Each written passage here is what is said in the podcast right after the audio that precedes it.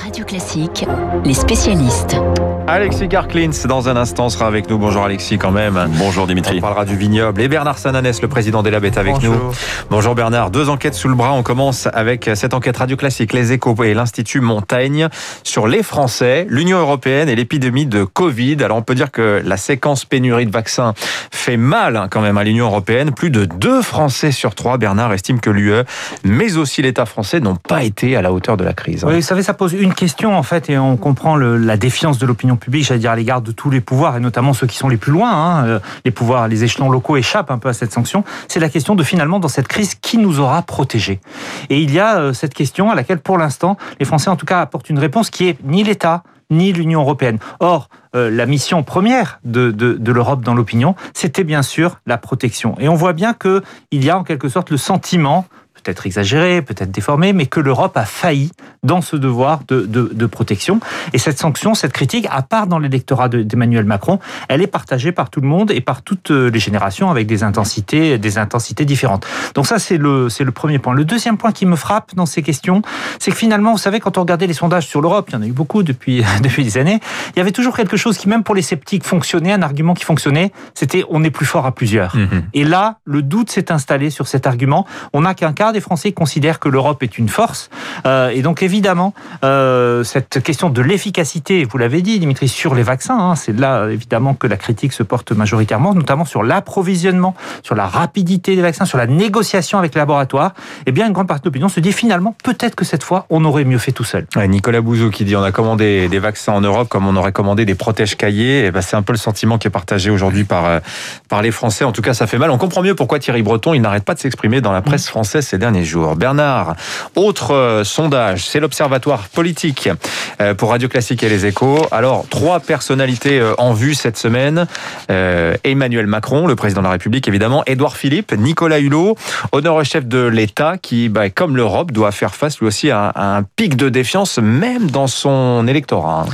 Oui, c'est vrai. Euh, On peut dire, d'abord, il faut contextualiser ces chiffres. hein. Après plus d'un an de crise sanitaire, on imagine bien que c'est quand même compliqué Mm. de regagner en, en- en popularité. Mais au-delà, on voit bien que finalement, l'exécutif, et c'est encore plus le cas pour, pour Jean Castex ce mois-ci, et Emmanuel Macron, peine à convaincre de leur choix sanitaire. Le dernier baromètre, c'était il y a un mois. Qu'est-ce qui s'est passé depuis? Les annonces du 16 mars de Jean Castex et les annonces d'Emmanuel Macron il y a dix jours. Eh bien, ces deux annonces, ni l'une ni l'autre n'ont réussi à refaire naître euh, de la, de la confiance. Et le signal d'alerte, il est double pour, les, pour, euh, pour le président de la République. Le premier, dans son cœur électoral, où effectivement il y a un petit doute qui s'installe, qu'on doute sur cette promesse, vous savez, d'efficience, d'efficacité, de capacité à gérer la crise.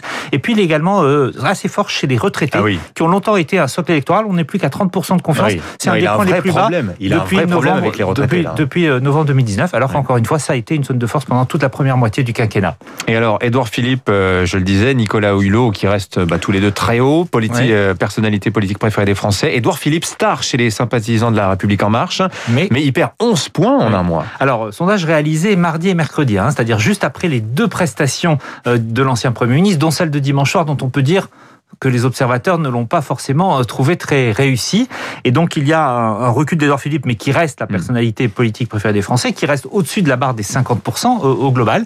Mais un, un- un vrai signe euh, chez les électeurs euh, d'En Marche, vous l'avez dit, euh, moins 11 points, ça peut vouloir dire quoi? La popularité d'Edouard Philippe dans cet électorat, la, la starification dont, dont vous parliez, Dimitri, elle a été euh, longtemps construite sur une chose, c'était ce sentiment de loyauté. Il n'y avait pas de doute chez les électeurs macronistes que Édouard Philippe était loyal à Emmanuel Macron.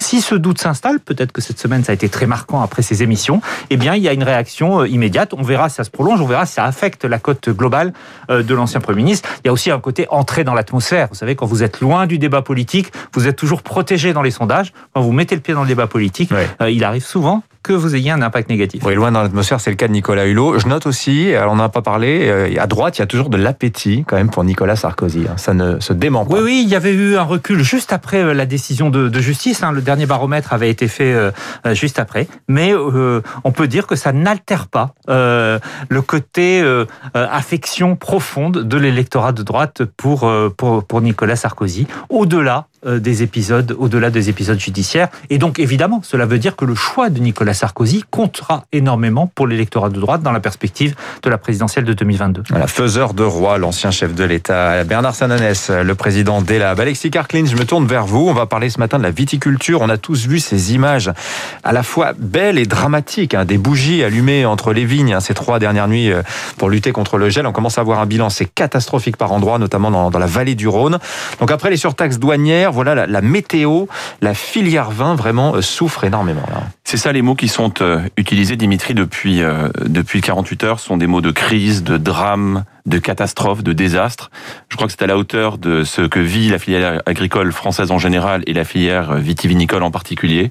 Vous l'avez rappelé, le gel a frappé extrêmement durement non seulement euh, des régions plutôt septentrionales, du type le Bourgogne, Alsace, Champagne, mais aussi, phénomène nouveau, euh, le sud. Alors, moins le, 9 dans le Vaucluse Il a fait moins 9 dans le Vaucluse, ouais. donc vous imaginez notamment pour les producteurs de fruits, mais je pense ici aussi aux producteurs, euh, aux vignerons en particulier.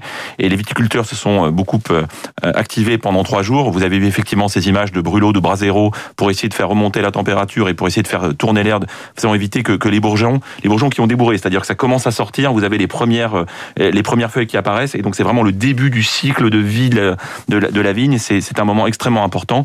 Euh, donc euh, bah voilà, c'est une filière qui connaît non seulement cet épisode de gel dramatique, mais qui vit en plus, ça se rajoute euh, à la crise de Covid qui a très durement frappé une partie des viticulteurs. Il faut savoir que trois bouteilles de vin sur 10, euh, Dimitri, sont vendues dans des restaurants ou dans des bars. Donc vous imaginez l'impact quand vous avez euh, évidemment des, confinements comme ceux que nous avons vécu, ce que ça peut avoir. Alors, certes, les Français se sont reportés sur une consommation domestique un peu plus forte, mais quand vous rajoutez à ça l'export qui a chuté de près de 15% en 2020, des taxes Trump qui font très mal, euh, plus des incertitudes sur le Brexit, des incertitudes sur Hong Kong qui sont des marchés très importants pour la filière vitivinicole, euh, évidemment, nos, nos, agriculteurs et nos viticulteurs sont confrontés à une situation absolument dramatique. La filière vin, euh, Alexis, concrètement, qu'est-ce que ça pèse en France Eh ben, la filière vin en France, c'est d'abord 500 000 emplois directs et indirects, donc c'est extrêmement important.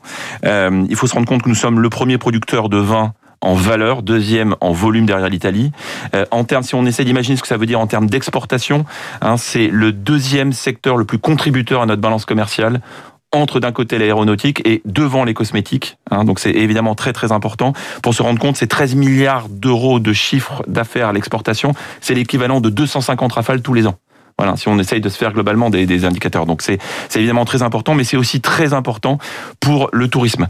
Il y a environ 10 millions de touristes chaque année euh, qui font de l'onotourisme, qui viennent voir nos régions absolument magnifiques et qui viennent notamment voir euh, nos vignerons et nos cavistes dans, ces régions. Donc euh, le fait que c'est touché toutes ces régions sur un secteur qui souffre beaucoup, alors bien sûr il y aura des aides, bien sûr il y aura des assurances, et, malheureusement le réchauffement climatique devient une réalité que tous les vignerons connaissent. Il faut bien voir que ça vient se rajouter à des problèmes de marge, à des problèmes de, de réglementation. Les vignerons viennent souvent raconter leur histoire. Il faut savoir qu'aujourd'hui, en termes de temps, c'est environ la moitié du temps. Je connais un certain nombre de vignerons qui me racontent que la moitié du temps de travail pour eux aujourd'hui, c'est de la déclaration, de la certification, euh, de la gestion des réglementations et des normes. Ils n'ont pas fini d'en faire des déclarations en tout cas. Merci Alexis Karklins du cabinet Advisory, euh, notre spécialiste du vendredi. Bonne journée à vous. Dans un instant, on va parler de l'ENA, de sa suppression avec euh, avec Renaud Blanc qui vous prépare une petite euh, un petit florilège d'anciens énarques. Vous allez voir, ils sont pas forcément euh, très reconnaissants nos anciens. 7h40.